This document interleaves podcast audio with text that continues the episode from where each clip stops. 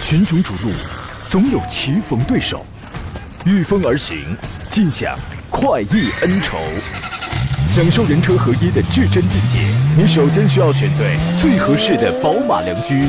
精彩汽车生活从这里开始。买车意见领袖，权威专家团队聚会团购买车，专业评测试驾。主持人杨洋为你客观权威解析。这里是购车联盟。来吧，诸位，周三的上午时间，欢迎如约收听山东交广此刻为你开始呃直播的购车联盟节目。我是杨洋啊，在济南问候全省的朋友们。今天早晨呢，我媳妇儿突然唱了一句特别像 rap 的歌啊。这歌呢，我说实话，我没怎么听过，我不怎么会。啊，但是呢，我上节目之前呢，我从网上我听了一遍啊，这个调大概是这样的，我给您学一学。说这个，这一年总的来说高兴的事儿挺多，家人不错，朋友不错，自己也不错。看着日历，总不忍心把最后一页翻过，因为要告别快乐的一年，都有点舍不得。大概是这意思啊。我说哟，您还是一个 rapper 的，你知道吗？但是说实话，就这歌词啊，真的平淡，非常平淡，但是深有感触。这一年总的来说啊，应该是被我们感恩记住的，就是通过大家的努力，哎，真的各方面还都不错呢，值得记住、值得高兴的事儿，它就是很多，对吧？家人健康，朋友还围绕在身边，自己的发展多好呀！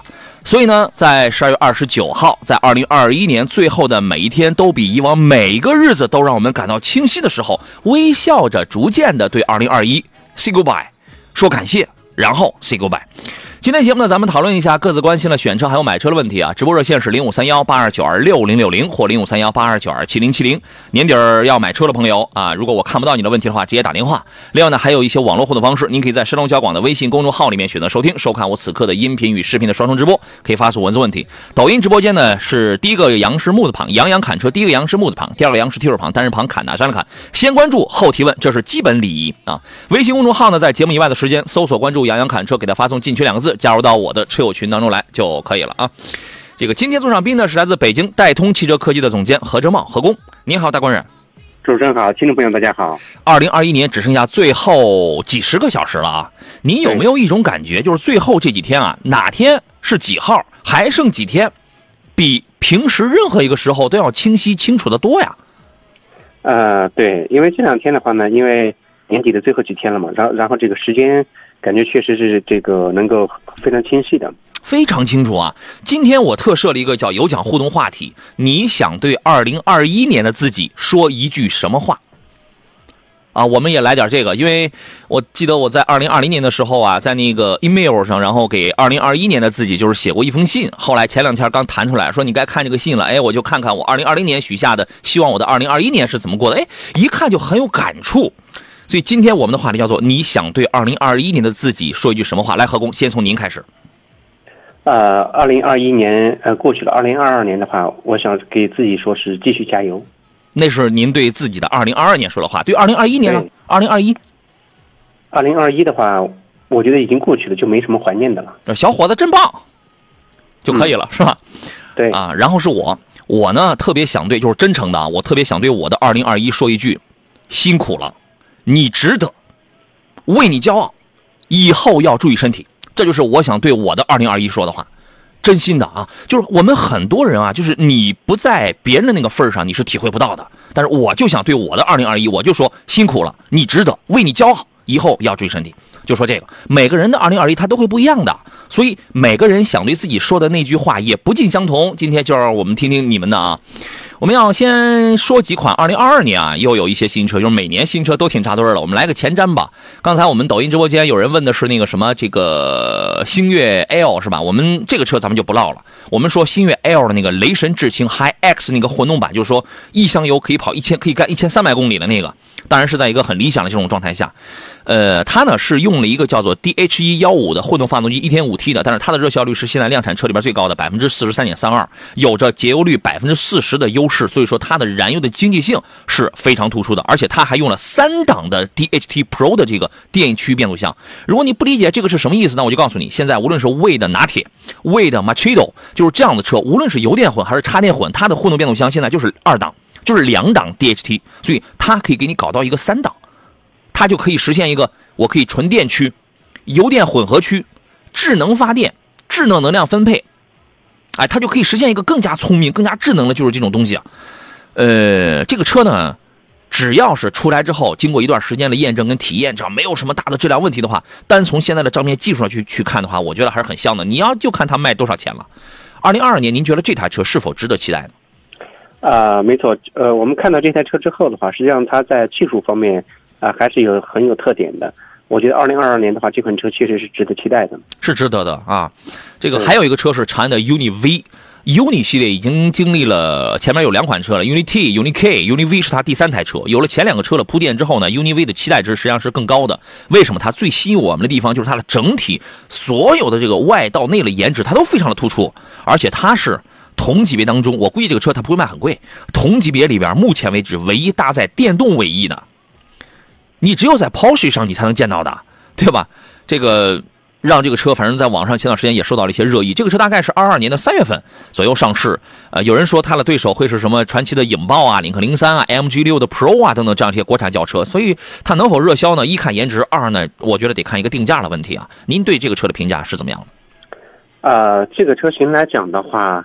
啊，主要主要是嗯，横向来比，它的它还是有不不少的竞竞争对手。嗯，实际上自己的定位也还是明确的。嗯，二零二二年我觉得这个车型可以关注，但指望它大热，嗯，我觉得有难度。我觉得等等看吧，反正这个就是太犀利，长得就是太科幻、太犀利。因为现在我们绝大多数的车呢，你像雅阁呀、亚洲龙啊，像是这样的车，它是期待着我自己我能老少通吃。对啊，为什么连战斗气息很浓郁的思域都要呃，包括型格都要改的那么的居家化？它就是我不能只卖给年轻人啊，我要我得多赚钱，我老少通吃的这个当然更好。是吧？所以说呢，往往就是走的特别的小众、特别的偏门的这种车，它肯定它不是一个月销四五万的，就是那种级别，它肯定不是啊。但是它可能就是满足一些，哎，证明我这个品牌，这是我一旗舰，这是我一标杆，证明我我的这个品牌我能设计出这样的车来了。还有一个是什么呢？就是瞄准的是一个特定的群体啊。还有一个是比亚迪元 Plus，这是它跟海豚一样，它都是比亚迪 E 平台三点零打造了这么一个车，二二年也会上市。它是一个全新的 SUV，但是呢，元 Plus 呢。会比元 Pro 呢有有着更加大的空间，而且它的设计语言已经是 E 平台三点零时代的这个版本了。从设计的语言，从智能化这个程度上，我认为它会提高，而且也一定会用磷酸铁锂的这个刀片电池。所以这个它的产品力，我觉得这个是毋庸置疑，是是可以期待的。前提是你把那个 EV 功能受限的故障问题你给我搞掉啊。那么之前网络上有消息透露出来说，这个车预售价可能会在十三到十六万这个区间。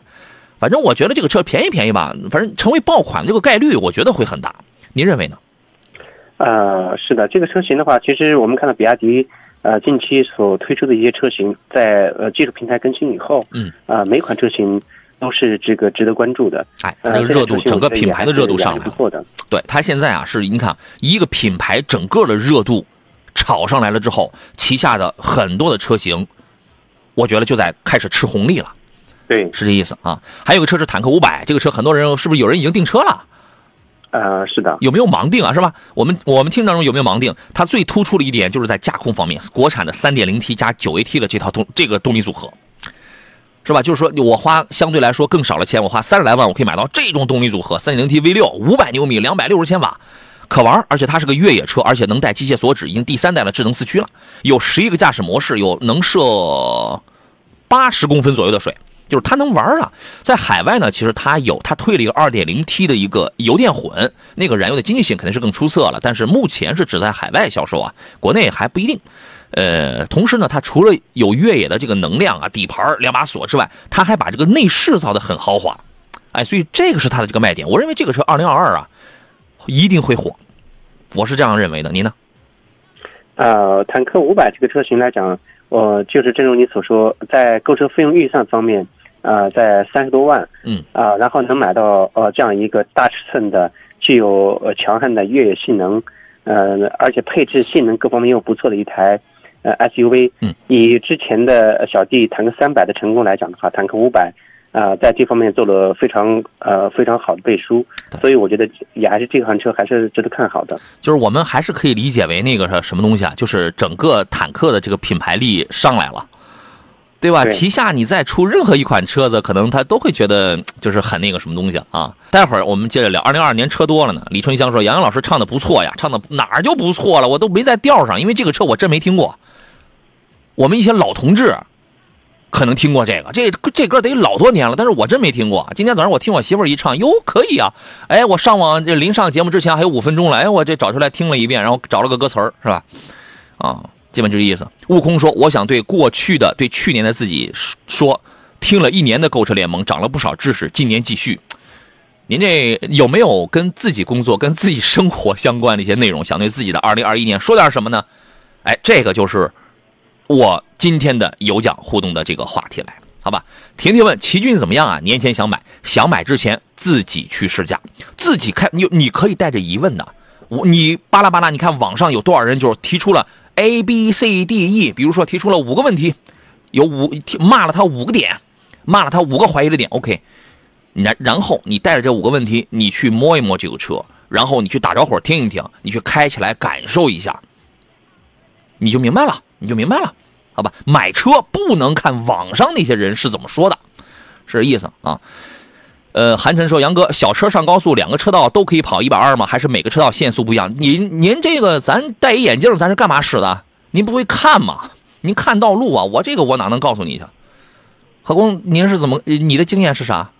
说的跟我没上过高速似的。啊，是的。您看路标啊？对，它不它不都有牌子吗？好吧，我们进入广告啊，稍事休息，马上回来。”好了，我们回到节目当中来啊。这个关于上了高速啊，每个高速可能不太一样啊。您这个，您每跑一段，然后它都您的导航上有没有限速提醒啊？然后你的车上有没有啊？还有一个，它都有路牌的，它每个道它就不一样。您您就看那个什么，看那个头上那个标志就可以了啊。呃，摸摸右脸说，昂科威 Plus 跟凯迪拉克叉 T 四更推荐哪一款？这个哪能一样啊？这个哪能一样啊？这个您得看什么呢？你是喜欢推背感更强的，还是喜欢全家人坐车的时候舒适感、实用性强的？差别在这儿啊。何工，你给分析一下这两个车好吗？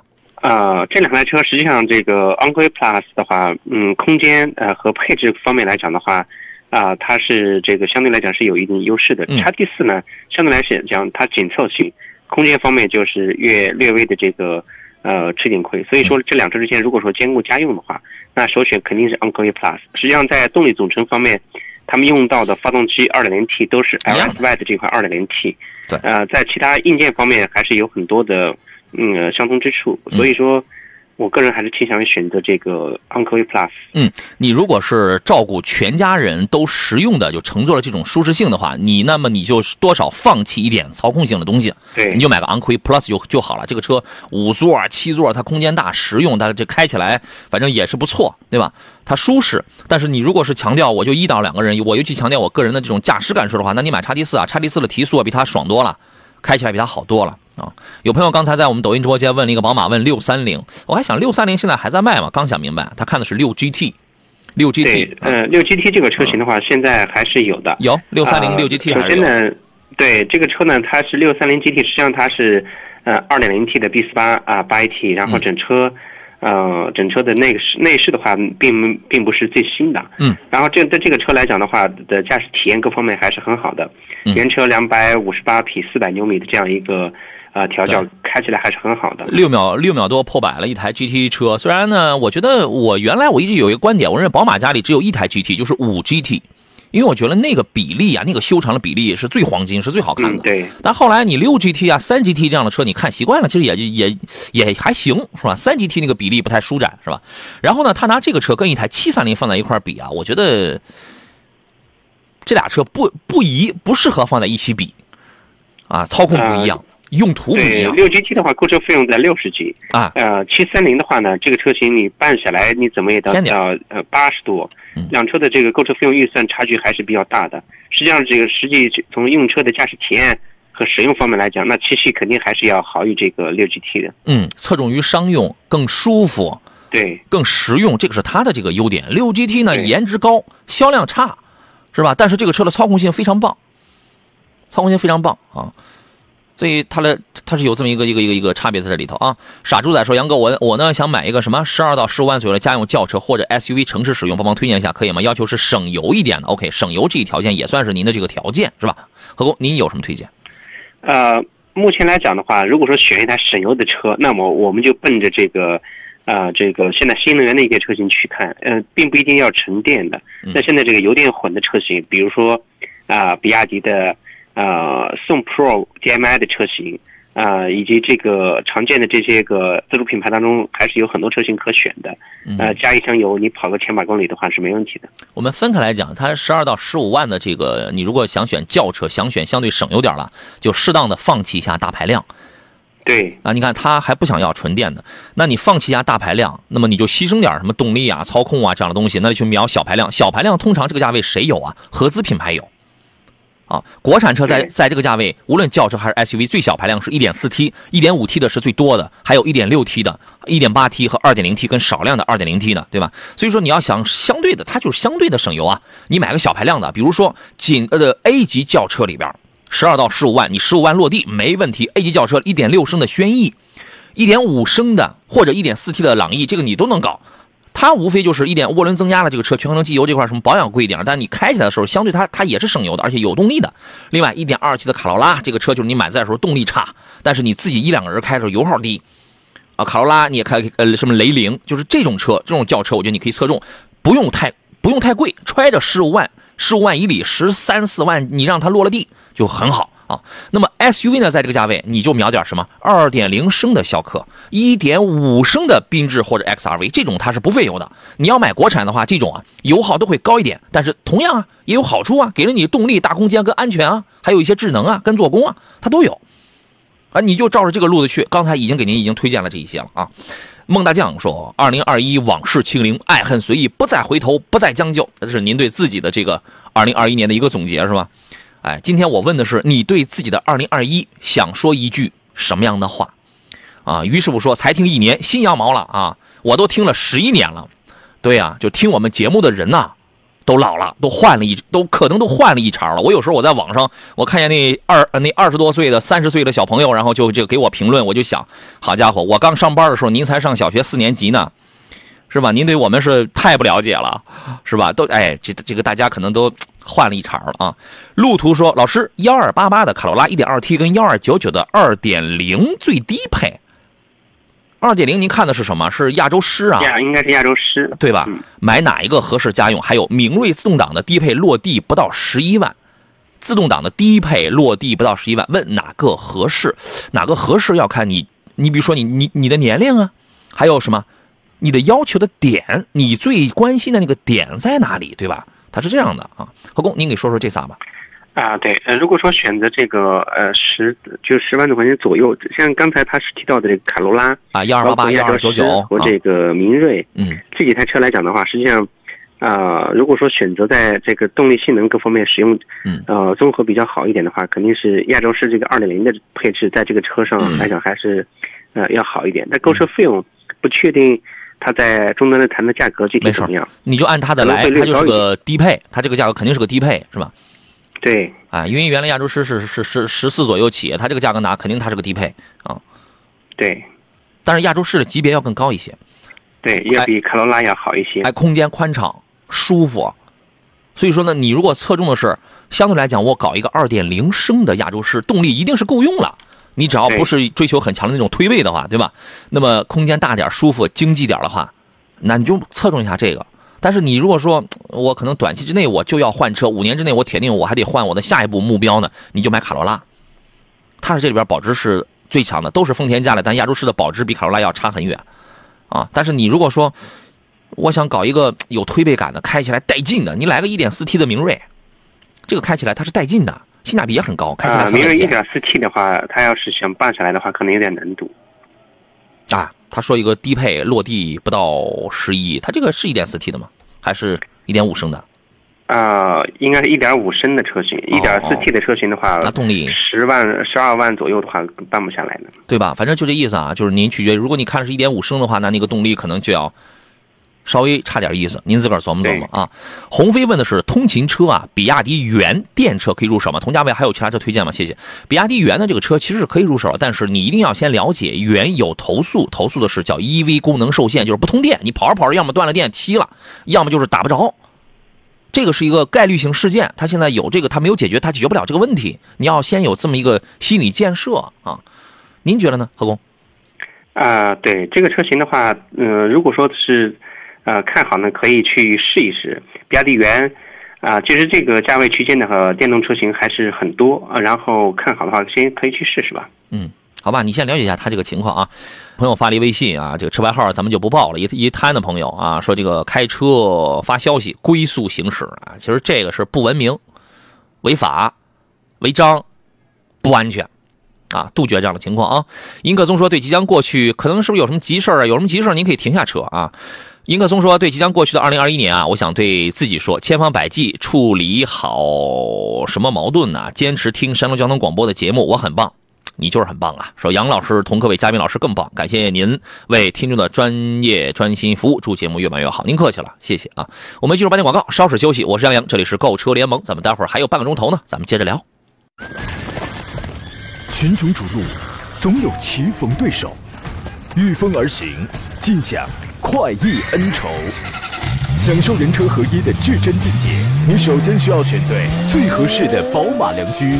精彩汽车生活从这里开始，买车意见领袖，权威专家团队聚会团购买车，专业评测试驾，主持人杨洋为你客观权威解析。这里是购车联盟。来，各位，我们继续回到节目当中来。很多朋友都在参与我们今天的这个有奖互动的话题。爱运动小生活说，刚开始听杨洋的节目的时候啊，跟老婆开着车，感觉这个主持人呢比嘉宾都懂车。您您这谬赞了，我都是这他们说完了之后是吧？我结果顺溜啊，我是墙头草。然后呢，说那个时候恋爱在各个角落啊，那时候刚恋爱啊。现在单位、学校加啊，二零二一再见，二零二二加油，平安健康。对，谢谢啊，谢谢。这个剩下的半个小时，咱们继续聊这个选车还有买车的问题。各位遇到了问题，咱们共同来研究，共同来探讨啊。呃，参与方式呢，我们有直播热线零五三幺八二九二六零六零或八二九二七零七零，另外还有一些网络互动方式，您可以在山东交通广播的微信公众平台当中啊，我现在在开通着这个音频与视频的双重直播，您可以发送文字留言，同时还可以来到我的个人的抖音账号当中，杨洋侃车，第一个杨是木字旁，第二个杨是提手旁，单人旁，侃大山的侃啊，直接跟我们来进行交流啊。座上宾是来自北京戴通汽车科技的总监真专家何工何的官人，你好，大官人。主持人好，听众朋友大家好，咱们继续来看大家的这个问题啊。这个 YH 这位朋友啊，可能计划想买一个 1.3T 的英朗，他关心啊，这个车以后会不会抖动？我觉得你这个问题，你最好是不是问问这个已经开了这个车，这个车出来得有个四年时间了吧？啊，对，其实英朗的 1.3T 的呃这个发动机的话，相对来讲还是还可以，相比较早前的 1.0T 要好很多。不过现在我们看到这个别克出了 1.5T 的。呃，车型一点五 T 的这个呃威朗系列的车型的话，其实价格定位也不算高，那你就没必要再选去选英朗，选威朗就行了。他现在可能受预算啊，或者受一些其他方面的一些影响，他可能就是在关心啊，他这个三缸能不能买的问题。因为啊，他是这样，每个品牌家里用的这个三缸的技术啊，它解决这个问题的技术跟方案跟就是说办法吧，它解决这个东西的办法它是不一样的。发动机里边，你如果你如果你去找一个修理厂。如果这个修理厂刚好能凑齐不同品牌的这个几家，什么宝马的、福特的、呃，这个通用的、这个奇骏的，什么能把这几家的三缸都凑一块如果你能有机会能见到它给你拆开的话，你会发现，哎，里边都不都不一样，里边都不一样，是吧？这个连杆的这个形状啊，什么很多不一样的这个，所以说你不能说一提三缸你就觉得大家都是一样的，不是这样的，只是说早期啊，这个福特啊跟通用的三缸，它的技术很早。它早一些，早呢，在有些人的字典里说叫历史悠久，但在我们这种人的这个，反正至少在我的这个眼里边叫那是早期方案，那是早期方案，对吧？反正我觉得有一点风险吧。具体情况，我真诚的建议你啊，找老车主，你问他一下，这个车您您您推荐吗？何工？呃，我肯定不推荐。刚才我呃主张了我的这个看法，就是呃，别克已经出了全新的这个。威朗 1.5T 的车型，而且定位定价也不高。嗯啊，这个车型的话是可以选 1.5T 四缸的，为什么要选 1.3T 的呢？行，我 H 说英朗是 AT 的，威朗是 CVT。你看，你这又是网络时代的，你 你被毒害了。就网络时代对你造成的影响，就在于你觉得买车一定要买 AT 的，这又是哪个半吊子网红告诉你的？何工有这样的观点吗？请问？啊，现在是这样的，如果说你要是纠结这个变速箱。那么市面上现在日系的车型绝大部分你都不能买了，因为它几乎都是 CVT，啊，然后呢，呃，再纠结一些双离合的话，那你又删掉一大批车型，你要选 AT 的车型，那局限性就非常非常小了。哎，对呀，四十万以里就那么几个车，是吧？哎呀，这个天天玩手机又把你给毒害了，又把你给戕害了，就是啊。呃，鸿飞说，二零二一结束了十六年的戎马生涯。向你敬礼啊！结束即是新的开始，在未来新的岗位上继续为人民服务，不忘初心，砥砺前行。让我们新的一年一起加油，祝我们祖国的新的一年更加繁荣昌盛。祝山东交通广播继续收视长虹，收听长虹啊！OK，谢谢您啊。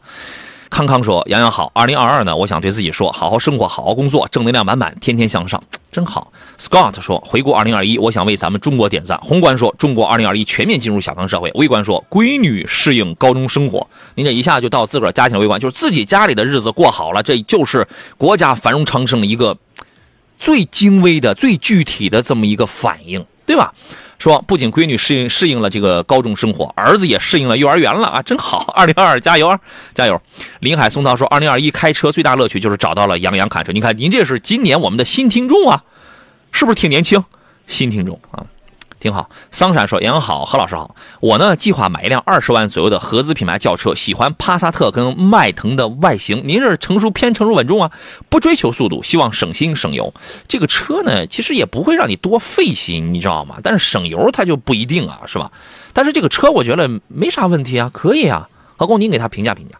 呃，是的，很多车友看到这两台车之后，帕萨特和迈腾，迈腾的话，呃，即将会迎来改款。”嗯，呃，这个帕萨特的话，中期的改款已经完成，呃，现在从这个车的外观和内饰方面来讲的话，帕萨特可能有些车友还是比较喜欢新改款之后的帕萨特的外观，嗯，后尾灯看的还是比较迷人，内饰的话也有所调整，嗯，相比较早期的因为碰撞而影响的这个车的呃这种阴霾可能已经过去，现在嗯马路上我经常能看到新的帕萨特，嗯。啊，其实这两台车的话，你都可以去试一下。在动力总成方面，它是相同的基因，在一些细节方面的话，会有各自的不同。哎，内在的一些一一些比较细微的，比如说设计。稍微的有一点小材料啊，就是小配置，就是那点那点不太一样。但总的一个经验是，第一，这俩车是都可以买，对吧？现在已经不存在什么这个一提德国车，一提大众就是等于是烧机油了，人家早换发动机技术了，可能是机油会有一个正常的损耗。如果说你那个车，如果说哎很很不巧，我们碰上有什么毛病的话，可能也会烧，但是这种概率真的太低了。真的比原来的车要低太多了，你知道吗？所以你不必有这方面的这个担忧。呃，车风很稳健，开起来比较硬朗、比较扎实那种。总体来讲，就是帕萨特比迈腾的这个性价比要高一些。一样的配置，我价格低；一样的价格，我配置高。这俩车你喜欢谁都可以买啊。呃，小糊涂说，昂科威 S 的 1.5T 动力肉不肉？这个得您自个儿去试驾一下哟。对吧？小马过河，小时候小学一年级咱们就学过这篇课文吧。小长颈鹿，小松鼠，您自个儿去试一试。我个人我一直在讲，呃，昂科威 S 呢，我推荐的是六五二，是六五二这个二点零 T 的这个啊。还有朋友问的是 Hakuna 的问题，Hakuna Meta 的问题是二二款的零零三一点五 T Pro 这个车可以吗？您去看一看，这个车空间不大，调教偏硬，那个小三缸也能爆发一百九十马力的这个动力，我觉得是完全够用啊。但是呢。我开第一代车的经验，你要打开舱盖的时候，你看了那个树脂塑料的那个发动机罩，它刚它这个它在那晃，你知道吗？你关你关上舱盖，你在车的这个中控上，你它那把它那个车钥匙是一个多边形的，就是不太规则，其实不太好立的。但你立住了，它都倒不了。所以我觉得你自己在舱里你感受不到，你又何必去在意？非要打开舱盖盯着它看？你你也强迫症啊，是吧？我个人挺喜欢这个小车的，就是空间太小了啊。何工，您呢？对，这个车型确实就是空间紧小一点、紧凑一点。如果只是这个个人用，然后不涉及到家庭的话，那这个小车也是可以考虑。可以，我觉得你看他说 1.5T 跟 2.0T Pro 有必要纠结吗？我觉得领克零三啊，普通版零三的话，真没必要买 2.0T 的。2.0T 的价格，我如果是我的话，我会再添点钱，直接买零三加。你看价格没差多少，但那个整个的性能有一个特别大的提高，特别大的提高。我跟大家原来讲过，WTCC 那个房呃那个房车锦标赛的这个这个，它有一些规则，你你你必须得用一个量产车，必须得是四缸 2.0T 的发动机，必须就是我允许你做轻微的一些车身套件的改装，但是大概是百分之八十几啊，或者百分之九十必须得是量产车，它有这么一项规定，它就框住了。所以说，它基基本上就是拿一台轻微改装之后的领克零三加去参的赛夺的冠。所以说，就是这一条就会让你觉得就是很开心，知道吗？买个一点五 T 的零三，我觉得就挺好了啊。云上说七万左右推荐什么轿车？七万左右推荐了轿车来讲的话，国国产，吉利的帝豪四代帝豪正好，还有长安逸动就推荐这俩。因为其他品牌在这个价位的轿车，要么是没有。你奇瑞这个价位有有轿车吗？它的轿车集中在五六万是艾瑞泽五 Plus，对吧？然后呢，这个比亚迪这个价位有轿车吗？没有。长城这个价位有轿，长城不会去造轿车的。短期内长城靠一招鲜，它就能吃遍天了，它不会去造轿车的，对吧？呃，七九问啊，先看养皮哥的问题啊。乔皮哥还是养皮哥，离有点远，看不太清。看了依然是老生常谈的三个车啊，四个车了：GLC、叉三、QL，还有极光 L，怎么来选？没有要求啊。何工，您给说说吧。呃，这这几款车里面的话，如果说去选的，呃，可能首选还是在这个 BBA 这三台车里面去选。呃，目前眼下的话，这个我们看到这个由于芯片这个影响的问题，呃，已经可能过去。现在呃，这些车型都普遍的出出现了比较。大幅度的优惠，优惠甚至回到了这个，呃，这个二零二零年初，甚至这个二零一九年的样子。Q 五已经现在可以达到优惠十八个点了，呃，G L C 的话呢，现在的优惠幅度也开始了。宝马的优惠可能略小一点，但是这三台车都是，呃，都是这个可以值得去看的。因为呃，叉三的话呢，它也是做了一个中期的小改款，二款刚出来啊，全全全部是 M 套的这个全脸啊，前脸对。然后那个极光 L 呢？呃，极光 L 的话，这个车型也是有一个改款的。改款之后，实际上，呃，我还是推荐在 BBA 三者之间去选。极光 L 的这个车型的话，对，我不是很推荐这个车型。可以在前三个里面来跳，GLC 的豪华感是最强的。但是你要了解一下，现在那个刹车的异响的通病，现在有没有解决了，对吧？Q 五呢是这里边价格最低，性价比最高，哎，后排空间也很宽敞，哎，舒舒适性就是整个的，它是一个比较中庸啊。他就没什么性格，你知道吗？他们你要说拼豪华，他拼不了 GLC；拼操控，距离叉三那又很远。但是我中庸啊，我舒适，它可以占一个舒适，我觉得是吧？然后呢，叉三空间只要呃这个 QL 应该是最大的。哎，它宽敞，它那座椅啊，那个靠背啊，它这个舒服。如果你后排经常坐人的话，这条你可以去格外留心一下。叉三虽然二二款加长了两公分。但基本等于没变化嘛，对，变化不大。对，它的后排空间依然很小，但是这个车很好开，开起来非常爽啊！你侧重下这个。刚才要买一点五 T 那个这位朋友啊，Hakuna Meta，然后他说朋友建议买二点零 T 的零三，为什么呢？说公里大了抖动就明显了，出手也好出。我不同意你朋友的看法。第一，您朋友专业吗？第二，您朋友开过一点五 T 的零三吗？三缸的零三您开过吗？我们有些朋友啊，他是热心的，但他不专业。他是基于自己的幻想、自己的猜想，觉得，因为他自己不喜欢三缸，他就觉得将来卖的时候肯定人们都想买个四缸。但你错了，卖的就是那这些收车的人啊，他要考虑的是什么？你你保不保值？他要考虑的是你哪一个同样是零三，哪一个车哪一个款卖的是最多的，市场保有量是最大的。相对来讲保值稍微高点，还有一个，我收了这个车，我哪一个我更容易出手，而不是说你朋友在那猜想说四缸一定比三缸好，所以他呃卖的能更高，不一定的。还有一个，领克零三是二零一八年上市的，迄今为止时间不长，就三年多点的时间，不达到四年，所以呢，您朋友一定是长期用过这个车，三年时间就让他就抖了就不行了吗？还是说他是基于自己的幻想呢？你这事儿专业的事儿，请交给专业的人，谁是专业的人啊？我们算半个，谁更专业啊？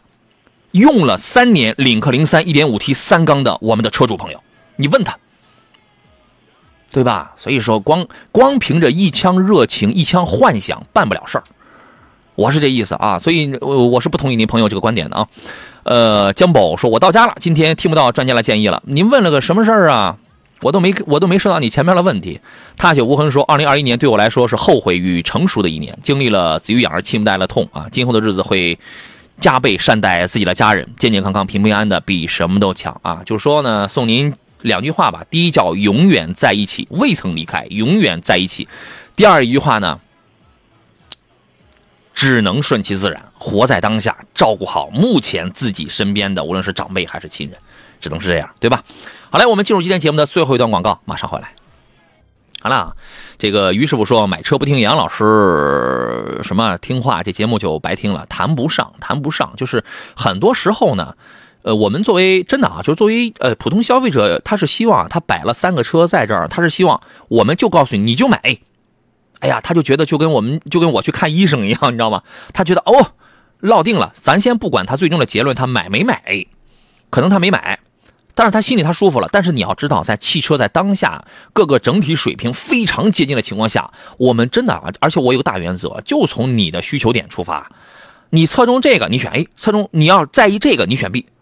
我跟你讲，就是你总有一天你会明白，给你这种观点的人才是真的科学的，才是真的爱你的，是这个意思啊。那种张嘴就是你就买 A，你就买 B 啊，我跟你说，那那种人你离他远点，你知道吗？啊。这个孙成帅说，十五万左右手动挡的轿车推荐一下，本田型格，哎，本田型格幺二幺二九九，你就可以买，你就可以买个手动挡。呃，何工，但那个车它是它生产吗？呃，手挡的车型型格，呃，我还真不记得它有没有。有有有有，这个我知道，一个二四零幺二九九的。入门的，对对对，是的。但是那但是那个，我觉得它不一定生产，那个只是为了告诉你我我有这个价格。然后实际上真正买的是那个幺四二九，好像是幺四二九，我也可能会那个记错了。幺四二九的那个 CVT 的入门版，真正买的可能是那个。为什么非要买个手动挡呢？十五万能不能买一个手动的 Hatchback 的思域？好像差点钱是吧？对，呃，其实这个可能每个人的驾驶习惯不同，有些人他可能就追求这种。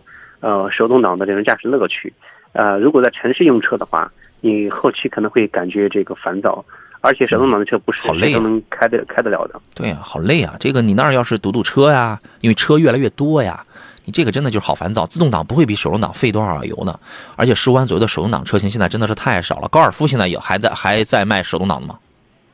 高尔夫早就没，高尔夫现在没发现有这个手挡的车型，已经没了是吧？哦，对，大众的话，基本上现在手挡的车型都很少见了，那就没得挑了，那就没得挑了，你只能买点儿。现在其实连国产车呢，它都不大出手动挡的了，真都不大出了，好吧？你上网查查吧，这个啊。还有朋友问的是途观跟昂科威 Plus 选哪个？呃，昂科威 Plus 啊，这个要看你选的是那个途观的哪一个型号。对吧？我们推荐的是三八零，三八零这个型号，就是它的驾驶感受呢，真的啊，途观的三八零，无论是这个提速还是这个刹车制动，就是整个的底盘响应啊，比这个通用的这个车要强，要好，要强，动力性能也好，油耗也低，啊，油耗呃可能会低点，可能会低点，就是主要是那种驾驶感受，途观三八零真的要更好。但是呢，昂科威 Plus 占一个什么呢？它便宜啊！你看昂科威 Plus，咱们先先不算市场优惠啊，上市的指导价是二十一万多起啊。对吧？指导价，它便宜啊！你二十一万只能买个三三零途观，刚才我说了那个叫三八零啊。然后呢，就是便宜啊，做工什么真皮、仿皮覆盖的，还看上去还挺好，舒适性是是见长的。刹车反正软软乎乎的，没什么太强的操控性，但是舒适性它是见长的，性价比高的。您自个儿取舍，您自个儿取舍啊。这个平安师傅说，九年的手动挡的途胜啊，跟新车的宝骏五幺零，我给的建议是买新车五幺零。杨洋，你的建议呢？啊，就是在一个二手，在一个新车之间来选择，是吧？我没有建议，你听何大官人的建议。呃，看这个途胜是二点零的还是一点六 T 的？呃，如果一点六 T 双离合的这个呃途胜的话，看看变速箱的情况，变速箱如果没什么问题的话，啊，那是可以考虑。如果是二点零 T、二点零的六 AT 的途胜的话，那我就建议你选这个二手的二点零的啊这个途胜，而不去选这个五幺零。再一个，你可以选新车。但是咱能不能换个车？这五幺零，对，你可以选新车的啊，就同价位哦。他说价格都是五万多，这就证明可能不太想添钱，大概就是在五万块钱来选车是吧？对，五万多的话，那那这个可选的范围一下就缩的太小了。嗯，太小。你看，它就是二点零升的这个途胜，我说这个东西你得看车况。对，九年不至于出什么大问题，但是要看保养，要要看使用，要看保养的。另外，你如果买新车的话，九年的九年的途胜的话，你还能卖到五万，我觉得有点太高了啊！而且它是手动挡的，手动挡途胜当年卖多少？那这个卖多少钱？十三万，更更有点太高了，更离谱了，对吧？我都忘了当年手动挡途胜卖多少钱了，呃，九年前啊。然后呢，那么假使你五万块钱你要去买个新 SUV 的话。咱是不是可以看点别的？你看个远景 SUV，是不是？我不知道啊，我不知道。我对这个价位的车，这现在有一些这价格太低了，我也不太清楚。那个远景不是那个吉利那个叉六，现在卖多少钱？六七万，是不是也就六万多块钱？空间很大的那个远景叉六，您是不是可以买点这种东西啊？是不是？瑞虎，奇瑞瑞虎五 X 啊，咱买点新的。你五幺零这个真的是太旧了，太太老了，这个车啊。班长集合说，二零二一年啊没攒到钱，随挣随花还不够花。哎，其实你换一个角度想想啊。你没有有你没有说负债累累很厉害，或者说你没有一个大面积的负增长，你这就是成功啊，是吧？你随赚随花，活得还挺好。你要哎，就跟我买东西的时候啊，我买玩具的时候，人家就那个小伙子，人家又劝我说：“哥，你不要嫌它贵啊，你只是把你的钱换了一种形态，让它存在。”我一想，哎呀，小伙子，你说的太好了，来两个，是 吧？开心一些，开心一些啊！还有朋友问的是，二零二一款的荣放二点零升的自吸有没有机油增多跟乳化？这个没听说过啊，这个没听说过。何工，您觉得这个车可买吗？呃，这个车型买荣放呢，很多人就会去买这个二点零的车型，因为它价格便宜，呃，稳定性也相对来讲呃还可以。如果说使用里程大的话，早先也听说有这个机油乳化的情况，但在主要集中是在这个油电混的车型上，那个是最多的，好像与后后来二点五升纯燃油的也有少量的，二点零升的有没有这个记不清了，应该是没有，反正这个一定是最安全的，这个一定是最安全的啊。张三丰说高尔夫没有手动挡了，GTR 好像可以定，GTR 您说是 GTI 吧？好像可以定手挡，等车时间长了一点是吧？真好。GTI 的话，GTI 应该也是没有手挡的，因为国内的话，GTI。啊，手挡车型，嗯，六代没有，七代没有，那你八代上怎么可能有呢？是吧？现在反正在我字典里就是少量的小钢炮车型还有，你比如说领克零二的 hatchback，那个是有一个，然后还有一个是那个思域的 hatchback，那个有，但是十五万可能不够啊。呃，烟台的朋友说杨说的对，只有花掉了钱才是属于自己的。哎，就是其实这是一种让自己开心的办法，不然还能怎么地？你不然你没办法。面试配动说：“我希望二零二二年疫情早点消失。”对我们共同的这个心愿啊，就是彻底、彻底解决、彻底消失，好不好？还有说在外奋斗的我三年没回家了，您受累啊！您这个不容易，不容易，辛苦了。极光说：“杨老师，我的车呢，三百块钱的油才跑五百五十公里左右，算不算偏高啊？市区道路多，车呢是一点四 T 的迈腾，问是不是有积碳了？”三百块钱跑五百公里油，这个您自个儿算一算啊。何工，他这个算高三百块钱跑五百公里，百公里六毛钱，对于这个车来讲的话，挺低的。综合路况不贵呀，对，挺挺低的哦。你这样一算，你一公里才六毛钱的话，这这这这个太省油了。我们都一公里一块多，好吧？你也就仅比电动车贵六倍。电动车大多有有有那个很多轻型的，就是一公里一毛钱，对吧？你就比它就贵六倍。我说可以了，是吧？积碳肯定会常有，你这个你轻轻积碳，没准能下降一点，但是我觉得不会说有一个一两升的那种大的突破啊。哥很低调说，两位老师，混动版的帕萨特可以买吗？麻烦说一下优缺点，就是那个 1.4T 的那个 GTE 啊，这个车你给说说吧。呃，这个车型的话，出来的时间很久了，但是在呃大众的这个销量的呃数目当中的话，几乎是微乎其微的。嗯，这个车销量每个月可能就是呃几百台的样子。因为在销量排行榜上，我几乎在前一百、两百里面，我都没看到过它。嗯，它销量肯定没法跟燃油的比。就是这种车呢，呃，属于是政策车吧？我们可以这样理解，政政策车。比如说你有的地方你就需要挂个绿牌哎，它可以挂绿牌啊。还有的情况什么呢？我跑个网约车，哎，跑网约车这个也它也不合适。为什么？你人网约车人一天还跑好几百公里呢，对吧？他网约车可能人家会觉得更方便，我我我担心后期费用别太高的话，我干脆我还不如买个一点四 T 的纯燃油的帕萨特呢，对吧？就是这个车它符合那种什么？因为它的纯电，因为这车我开过啊，它纯电的续航呢，就是大概是在五十几公里吧，对，五六十公里，哎，对对对，五五十到六十之间。就是说，如果你每天啊，咱就三十来公里，咱就到地儿的话，那这个场景它就这个车是很匹配的，而且我每年的里程。哦，每天跑的少，那每年肯定跑的也不多。反正就是每天低速我就用电，而且它的提速很快，因为它相对它多了一个电机，提速肯定比燃油的一点四 T 要更快。就是前期我能省一点，但是我还是那话，你要问问他，你后期这电池质保是是什么政策，有没有延保或者是什么政策？万一以后我这电池呃维修或者更换的费用大概是在多少？前后一定是有一个价差的。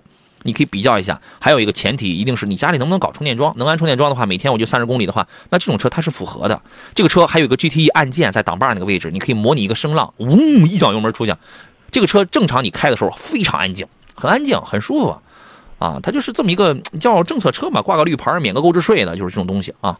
我要先送出今天的三份奖品啊，我先送出今天送给的是张健、Scott，还有爱运动享生活三位朋友都可以获得江小红辣椒酱。您三位呢，欢迎来到杨洋侃车我的抖音号当中给我发一个私信，发来您的收件地址，江小红辣椒酱啊，我们会统一提供给这个厂家，由厂家给您快递到府上啊。呃，明月的问题是说，请老师说一下各大品牌的轮胎的优缺点。这个问题有点模糊呀，就是每一个品牌厂家家里又会分为不同性格特点的轮胎，对吧，何工？对这个轮胎的话，你这是一个很大的一个专题。嗯，你要单拿拉出一个品牌来，你去讲讲它的轮胎，那。个把小时都讲不完，这是个专题，可别说把几个品牌轮胎放到一起来去讲一下。对，根据您的车型，根据您的轮毂的尺寸，对，然后去选择一个适合您车的这个胎。啊，实际上这个嗯，横向一比的话，啊，比价格，对，啊，然后比胎的这个性能，嗯，啊，包括耐磨度啊，包括车的静音效果啊等等这些，啊，现在有很多的嗯对比工具，你可以拉出来先比一比。有人喜欢开耐磨的轮胎。偏操控的轮胎，那这种胎可能硬一点啊，可能隔音要要这个大一点啊。有的人还喜欢对，有的人还喜欢听那个胎噪呢，是吧？吱吱的，真的真的，我你我原来我就很喜欢听吱吱的，你知道吗？这个就跟有人喜欢闻汽油味是一样的。还有的人呢，他喜欢偏安静的、偏舒适的。对吧？它这个都有不同的型号啊。